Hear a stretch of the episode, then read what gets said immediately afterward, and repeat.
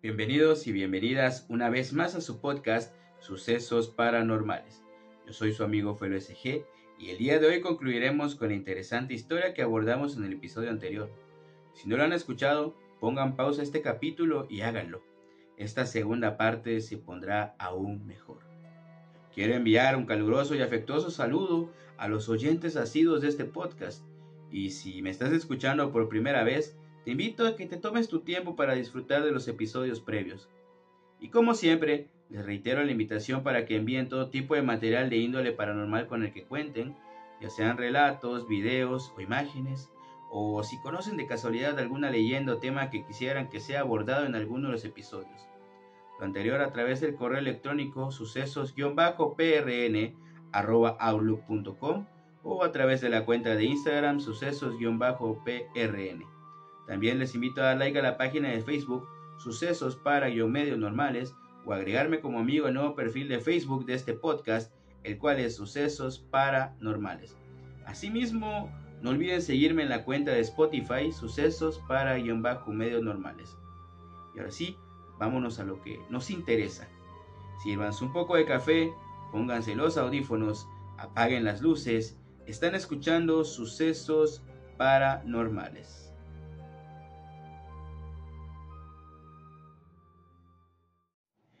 Habíamos concluido la primera parte con los hallazgos de los cuerpos de los expedicionistas acaecidos en los montes Urales. Sin embargo, no hemos entrado a fondo respecto a las diversas teorías que han surgido con motivo de dicha situación, ya que únicamente se sabe lo que sucedió durante el transcurso del viaje hasta el día antes en el que se produjo el incidente, 2 de febrero, momento en el cual se dejaron de escribir los diarios. Las autoridades no encontraron nada sospechoso, también hay que tener en cuenta que el suceso se produjo en la Unión Soviética durante la era de Nikita Khrushchev, en plena Guerra Fría con una férrea censura vigente. Un lugar y un momento en el que ir contra la versión oficial podía implicar acabar en un gulag por disidente. La prensa que tuvo acceso parcial a la investigación oficial publicó algunos datos adicionales.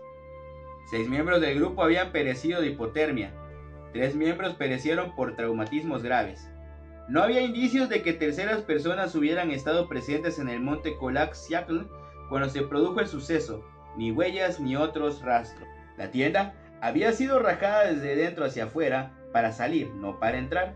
Los forenses dictaminaron que todas las víctimas habían fallecido entre 6 y 8 horas después de su última comida.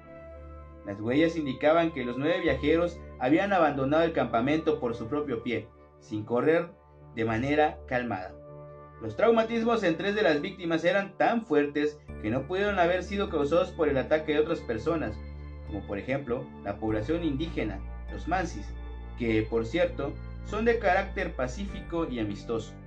Las investigaciones posteriores del incidente, la aparición de nuevas pistas y teorías data de la época de los 90, momento en el que el incidente se convirtió en un caso favorito de misterio.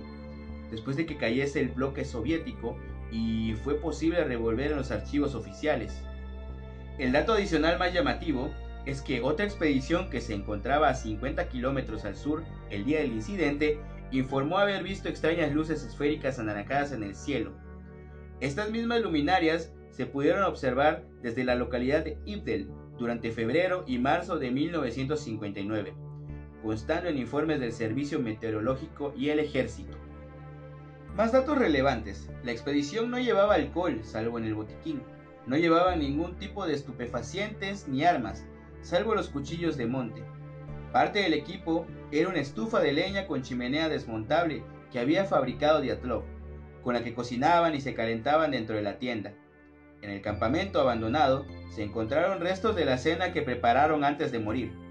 El problema es que nunca se ha podido encajar todas las piezas del caso, no se sabe por qué el grupo se desvió tan al oeste y tampoco se sabe por qué abandonaron la tienda repentinamente en la noche y se desconoce la causa de los graves traumatismos sin heridas externas en tres de las víctimas. Tradicionalmente se ha achacado un error de navegación a causa del mal tiempo, pero llegar a subir casi hasta la cima de una montaña equivocada es demasiado error. La teoría de la estufa de Diatlov. Esta es la teoría más simplista que hay sobre el caso. El 1 de febrero, el grupo se sale del paso que les conducía a Orteten, por poca visibilidad causada por el mal tiempo y se ponen a ascender el monte Kolak Siakl. Antes de caer la noche, deciden levantar el campamento en un punto fuera de la zona de descarga de la montaña, esto para evitar que les caiga una avalancha encima. Encienden la estufa para hacer la cena, y cuando terminan de comer la apagan y desmontan la chimenea para poder cerrar por completo la tienda. La temperatura en el exterior rondaba los menos 30 grados Celsius. Cada uno se mete en el saco de dormir, con más o menos ropa. Todos se quitan las botas. Dos estudiantes duermen en ropa interior con tan solo una camisa encima. Avanzada la noche, resulta que no han apagado bien la estufa y las brasas avivan de nuevo el fuego, el cual, sin la chimenea haciendo de escape al exterior, va llenando lentamente el interior de la tienda de humo e intoxicando a sus ocupantes con monóxido de carbono. Este tipo de envenenamiento adormece a los afectados. Alguien se da cuenta de lo que está sucediendo y despierta a los demás. Tosiendo y casi sin poder respirar, rajan los laterales de la tienda para poder salir a inhalar un poco de aire limpio. La tienda de campaña queda hecha jirones, tirada en el suelo, por lo que se quedan sin refugio. Y de noche a menos 30 grados Celsius. Entonces, deciden bajar a oscuras hasta el bosque que hay en la ladera de la montaña para encender allí un fuego con el cual calentarse. El gran problema de esta teoría es que tal decisión no tiene lógica alguna porque descienden sin recoger el equipo, descalzos, sin las botas, sin ropa de abrigo, ni guantes, ni gorro, lo cual a menos 30 grados pisando la nieve es un completo suicidio. Si creían que la tienda iba a arder, con echar nieve encima podría haber bastado para extinguir fácilmente cualquier llama. El grupo baja hacia el bosque, donde encienden fuego para entrar en calor. El caso es que a menos 30 grados Celsius y medio desnudos, son conscientes de que van a morir por hipotermia en cuestión de pocas horas. Con la primera luz, dos de los estudiantes se suben a un cedro para intentar avistar el campamento abandonado.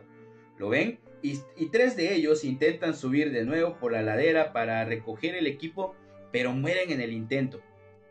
Los dos que estaban menos vestidos se quedan junto al fuego, que termina por apagarse y perecen por hipotermia. Los cuatro miembros que llevaban más ropa intentan salir del bosque cuesta abajo, tal vez para ir en busca de ayuda, pero no logran avanzar mucho. Solamente 75 metros cuando son sepultados por una avalancha de nieve, de la cual no hay evidencia, ya que los aludes dejan escombros, ramas rotas, destrozan árboles, mueven piedras, es decir, ocasionan un caos de grandes magnitudes. Ahora vamos con la siguiente teoría, la teoría militar. Los Montes Urales es una zona donde había varias instalaciones militares soviéticas, en plena época de la Guerra Fría y la carrera espacial. A 700 kilómetros al sur del paso de Atlov se encuentra Yamantau, una base secreta subterránea que se cree que tiene el tamaño de una ciudad. Se ha especulado que los avistamientos de luminarias en el cielo fuesen bombas experimentales lanzadas en paracaídas por la aviación soviética para lograr una detonación nuclear limpia, haciéndola explotar antes de que tocasen el suelo. Que a la expedición les empezase a llover bombas encima, explicaría por qué salieron de la tienda apresuradamente abandonando el equipo, los graves traumatismos presentes en algunos de ellos y las trazas de radioactividad en varias prendas de ropa. No se encontraron pruebas de tales explosiones, pero los defensores de este tipo de teorías presuponen que las autoridades rusas realizasen una limpieza de las evidencias o que incluso moviesen los cuerpos. La teoría de los espías en la Guerra Fría. Según esta versión conspiranoica, Kolevatov, el estudiante de física nuclear, tal vez estuviese intentando vender o pasar algún tipo de información secreta o equipo relacionado con las armas atómicas, tal vez compinchado con el guía y exmilitar Solotaryov, que es el otro elemento más discordante en el grupo. Puede que acordasen el punto de entrega en el monte Kolat Siakl. Esto explicaría la desviación de la ruta hacia Torten y las trazas de radioactividad en la ropa. Puede que algo fuese mal en el intercambio dentro de la tienda y tuvieran que salir corriendo. O puede que antes de llegar a contactar con los compradores, el resto del grupo se percatasen de que había algún objeto radioactivo dentro de la tienda de campaña y decidiesen abandonarla. Otras teorías. El incidente del paso de Atlov ha dado pie a teorías de toda índole. Una de ellas es que comieron setas alucinógenas, y esta es una teoría plausible, Antes de ascender a Colac Siacle, el grupo recogió leña y comida en el bosque. Puede que cogiesen setas tóxicas por equivocación, un accidente habitual, causando el comportamiento errático durante la noche. Animales salvajes. Una manada de lobos hambrientos podría haber olido la comida de la cena y atacar la tienda. No hay evidencias, pero es factible en una montaña con bosque a pie de las laderas. El Menk, un yeti ruso de tamaño descomunal, atacó a los expedicionistas, hizo que saliesen de la tienda despavoridos y causó los graves traumatismos presentes en varias de las víctimas. Esta sería la teoría criptozoológica. Extraterrestres. Las luminarias en el cielo tenían que dar lugar a la teoría ufológica. Las luces eran ovnis y el grupo sufrió un ataque. Una nave se puso a descender justo sobre la tienda provocando su huida. El vórtice Karman. Según esta teoría, el viento que sopla en las montañas puede provocar un infrasonido capaz de inducir ataques de pánico infundados en las personas. El problema es que los infrasonidos son infra, porque no se pueden oír. La maldición del monte Kolak Siakl. Según la leyenda, el monte Kolak Siakl, la montaña de los muertos, se había cobrado la vida de nueve cazadores mansis, y en 1959 se llevó a los nueve miembros del grupo de Diatlov. En 1991 se accidentó un avión muriendo nueve pasajeros. La maldición del Kolak Siakl sería que la montaña cobra un tributo de nueve vidas a aquellos que se atreven a pasar por sus laderas. ¿Cuál crees tú que fue la causa del incidente del paso de Atlov? Setas alucinógenas, el borte de Karman, un asunto de espías vendiendo secretos nucleares, los extraterrestres, la estufa mal apagada de Atlov, la maldición del monte Kolat Siakl, los atacó el yati ruso, los atacó una tribu local de los Mansi, o una manada de lobos hambrientos, o una boba bomba soviética lanzada en paracaídas. Y es así como llegamos al final de este episodio y por ende con este interesante y controvertido tema, el cual hasta la fecha no tiene una respuesta concreta que convenza fehacientemente. Y una vez dicho lo anterior, damos por concluido también este episodio. Les agradezco que me hayan acompañado una vez más en este podcast y no me quiero despedir sin antes recordarles y pedirles de favor que recomienden este canal a sus amigos, familiares, conocidos, etc. Tenemos una cita el próximo domingo para escuchar más relatos. Yo soy tu amigo Felo SG. Esto fue Sucesos Paranormales. Nos estamos escuchando. Muchas, muchas gracias.